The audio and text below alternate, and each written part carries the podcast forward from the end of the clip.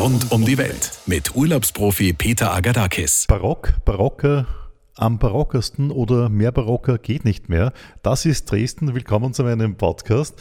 Und mitten in diesen unzähligen, aber so beeindruckenden barocken Prunkpartner habe ich die Aline Gödicke getroffen. Sie arbeitet für die Dresden Marketing GmbH. Dresden ist für mich die barockerste Stadt, die ich je erlebt habe. Wobei ich bin überzeugt, dass es auch noch andere Dinge gibt, die diese Stadt bietet. Aber grundlegend, wenn man hierher kommt, wie ich zum ersten Mal, dann sagt man, wow, barocker geht's gar nicht allein, oder? Was bei Dresden aber ganz besonders ist, dass wir halt diese wunderschöne Kombination aus barocker Stadt, Museen, ähm, Veranstaltungen und Elbland haben.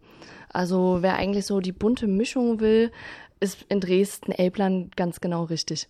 Wir stehen gerade dort, wo man den besten Blick auf die Stadt hat, nämlich direkt am Elbeufer. Da sieht man dann diese ganzen barocken Bauten wie Semperoper und so weiter direkt vor sich. Aber man darf eines nicht unterschätzen, die Elbe solches, der sogenannte Elbland, das hat auch einiges zu bieten und ist auch sehr, sehr beliebt, Aline, oder? Ja, das ist eigentlich schade, dass du im Spätherbst da bist, äh, weil im Sommer kann man im Elbland so viel machen. Man kann auf dem Elbe-Radweg fahren. Wir haben die Sächsische Weinstraße, 55 Kilometer lang, wo man einfach wandern kann. Oder es gibt auch ganz viele Schlösser und Gärten im Elbland, äh, wie zum Beispiel das Schloss Moritzburg. Meißen zum Beispiel mit der ältesten Porzellanmanufaktur Europas und der Albrechtsburg, was der älteste Schlossbau Deutschlands ist. Also es gibt im Elbland ganz, ganz viel zu entdecken und auch zu machen. Was mir ja gar nicht glaubt, dass hier Wein wächst, weil wir sind ja doch relativ hoch im Norden, sage sage ich jetzt einmal aus Sicht der Österreicher. Und hier gibt es Wein und du hast mir gesagt, denke ich, sogar einen sehr, sehr guten Wein. Ja, das stimmt. Wir sind zwar eins, ja, eins der kleinsten Weinanbaugebiete Deutschlands, aber wir haben wirklich köstliche Weine. Wir haben eine 850-jährige Tradition im Weinanbau, also die geht wirklich weit zurück. Und ja, es ist einfach malerisch die Weinberge mit diesen wunderschönen, ja, steilen Weinbergterrassen und den Trockenmauern macht natürlich toll was her. Und auch innerhalb von Dresden wird ja, einfach innerstädtisch immer noch Wein angebaut, an den Elbschlössern zum Beispiel. Wie gesagt, also es lohnt sich auch, wenn man schon mal hier ist, dass man noch ein, zwei Nächte dranhängt und dann halt ins Elbland fährt, weil es ist einfach wirklich schön. Da, wo wir gerade stehen, ist es ja so, dass man den besten Blick auf Dresden hat. Was sieht man da alles von links nach rechts jetzt? Die Frauenkirche, man sieht die Brühlsche Terrasse, die katholische Hofkirche, also man hat eigentlich Luftlinie 100 Meter alle barocken Gebäude, die für Dresden wichtig und bekannt sind. Ja, und da drinnen sind dann jede Menge Museen, oder? Ja, wir haben eine ganz einzigartige Museumslandschaft, könnte man es schon fast nennen. Wir haben über 50 Museen, 30 Galerien, also auch eine sehr kunstaffine Stadt sind wir.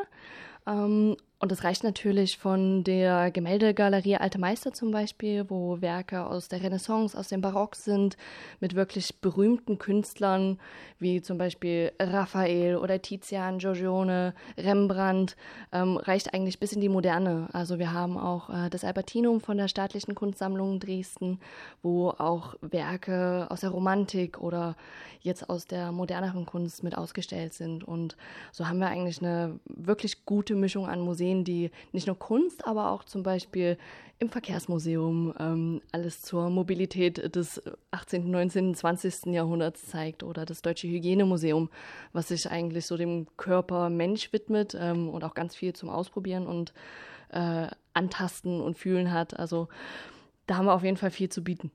Wenn man eine Woche nach Dresden kommt und sagt, ich mache jetzt eine Museumserkundungstour eine Woche lang in Dresden, dann wäre ich nicht fertig damit. Um Gottes Willen, nein, da braucht man, glaube ich, äh, mehrere Jahre. nein, weil es gibt ja auch immer wieder wechselnde Ausstellungen. Es kommt immer wieder was Neues dazu, wie zum Beispiel die Paraderäume, die jetzt im September eröffnet haben. Äh, und so ändert sich auch die Museumslandschaft natürlich immer und es gibt immer was Neues zu entdecken. Genau, diese Paraderäume im Residenzschloss von Dresden, die habe ich jetzt besucht, zusammen mit einem Wiener, der hier in Dresden lebt, das ist der Thomas Geißler. Tolle Ausstellung, ganz neu, spektakulär. Natürlich geht es hier um August den Starken, der die ganze Stadt geprägt hat. Dementsprechend auch diese wunderbaren Paraderäume, die er eigentlich aber nie gebraucht hat, aber zum Herzeigen waren sie genau richtig. Ne?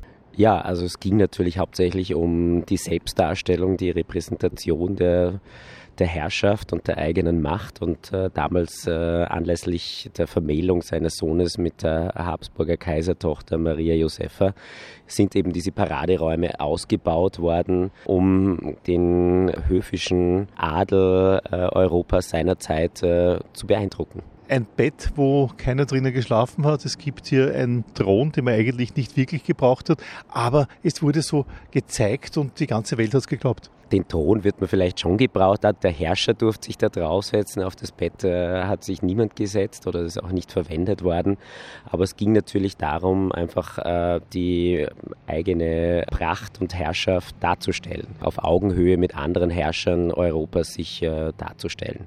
Ist es aus Ihrer Sicht ein touristisches Highlight, dass man das sehen sollte, sehen muss? Eines der touristischen Highlights. Natürlich hatte Dresden mit dem grünen Gewölbe äh, schon über viele Jahre eines der touristischen Highlights. Ähm, das Schloss, die Rekonstruktion des Schlosses ist ja etwas, das seit äh, ja, fast 30 Jahren vorangetrieben wird und äh, das Schloss vervollständigt sich zusehends. 80 Prozent sind jetzt rekonstruiert.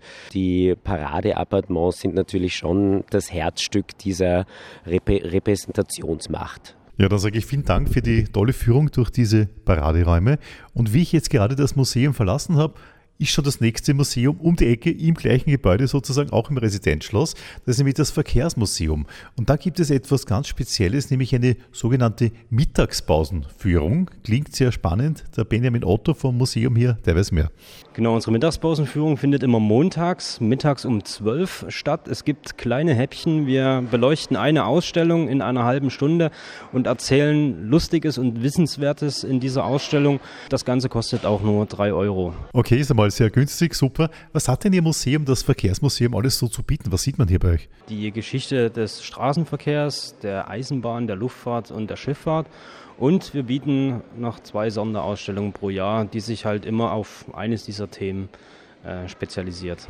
Sonderausstellung, gerade aktuell, ich glaube im August hat sie angefangen, ist diese Jahrhunderthochzeit, die im Jahre 1719 exakt stattgefunden hat, vom Sohn vom August dem Starken. Da geht es um Transportwesen von damals. Ne? Genau, in dieser äh, Ausstellung betrachten wir zum einen natürlich die Hochzeit. Die Trauung fand ja in Wien statt.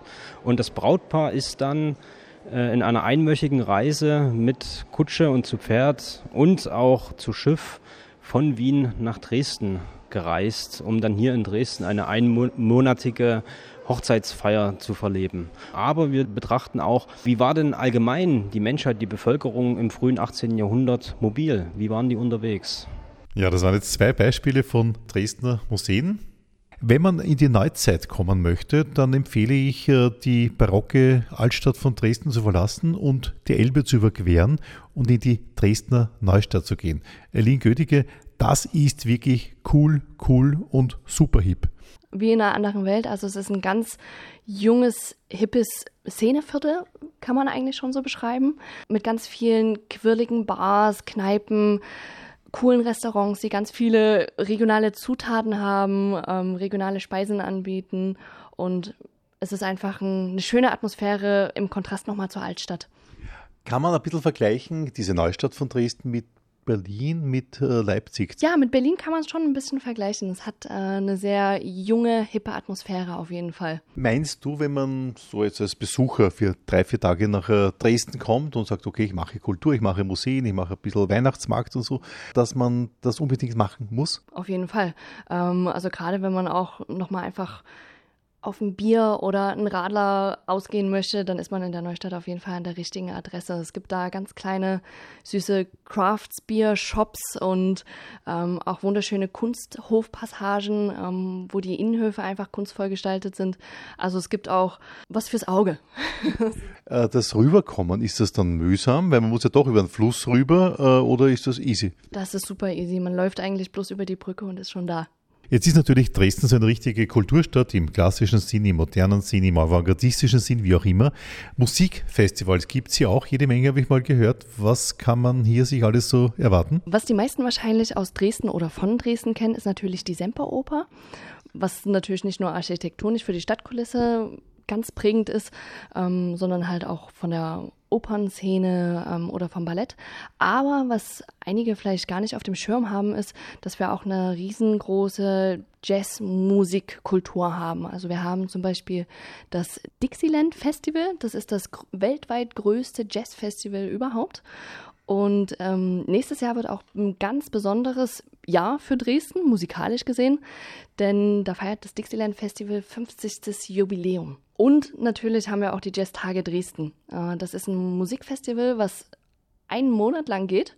Das fängt immer Ende Oktober an und dauert dann einen Monat bis in den November hinein. Wo kann man das äh, finden, dieses Jazzfestival? In Kellern, in Jazzkellern, in Konzertsälen, wo? Vielleicht um die 30 Spielstätten innerhalb von Dresden, also vom Kulturpalast über kleine Jazzclubs, über ganz normale Ko Konzertarenen, ähm, ist eigentlich alles mit dabei. Und es kommen auch wirklich Künstler von internationalem Rang, ähm, ganz, ganz viele. Und wie gesagt, es dauert halt einen guten Monat, das ganze Festival. Und es ist eigentlich jeden Abend was los.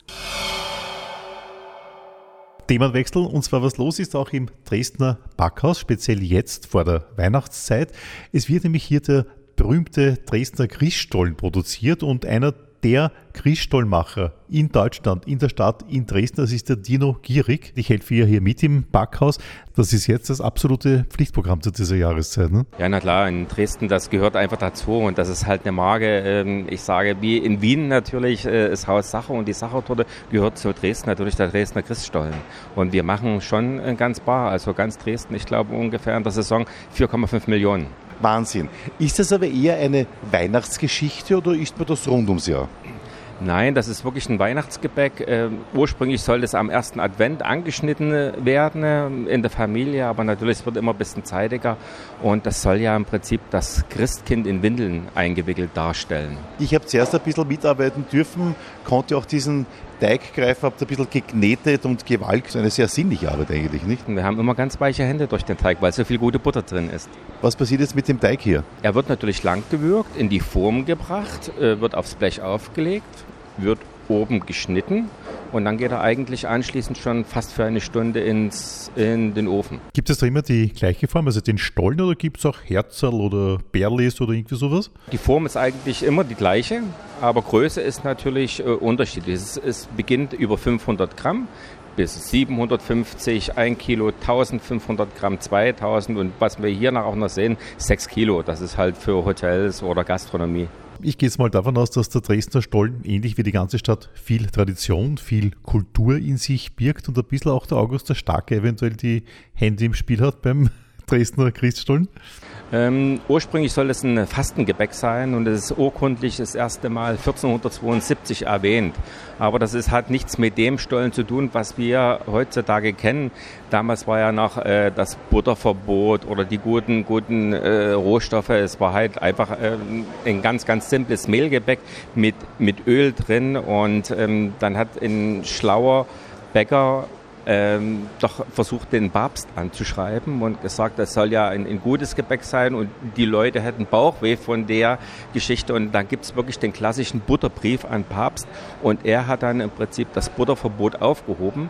Und so konnten wir das erste Mal hier Stollen mit Butter backen. Aber so der, der richtige, ich sage jetzt mal der Hype, Darum hat eigentlich August der Starke, das ist der Kurfürst von Sachsen gemacht. Und das ist hier in Dresden ich sage, der Prahlhans vom Herrn gewesen, weil er ganz viele Sachen, die edel gewesen sind und prunkig. Deswegen ist unsere Stadt auch so schön. Äh, und er hat gesagt, er braucht ein ganz tolles Gebäck mit erlesenen Zutaten für seine Freunde, um noch mehr zu prahlen. Und er hat immer Feste gefeiert und hat gesagt, zu der damaligen Zeit waren das so, solche tollen Rohstoffe, die natürlich mit Gold aufzuwiegen gewesen ist. Und so ist die ganze Geschichte entstanden. Wie auch immer schmecken tut auf jeden Fall extrem gut, dieser tolle Christstollen, der Dresdner Christstollen. Danke Dino Gierig für die Kostprobe. Ja, und danke Elin Gödicke für das mich herumführen durch Dresden. Ja, ich bin sehr begeistert und komme gerne wieder. Servus. Ja, sehr gerne. Hat mich gefreut. Rund um die Welt mit Urlaubsprofi Peter Agadakis.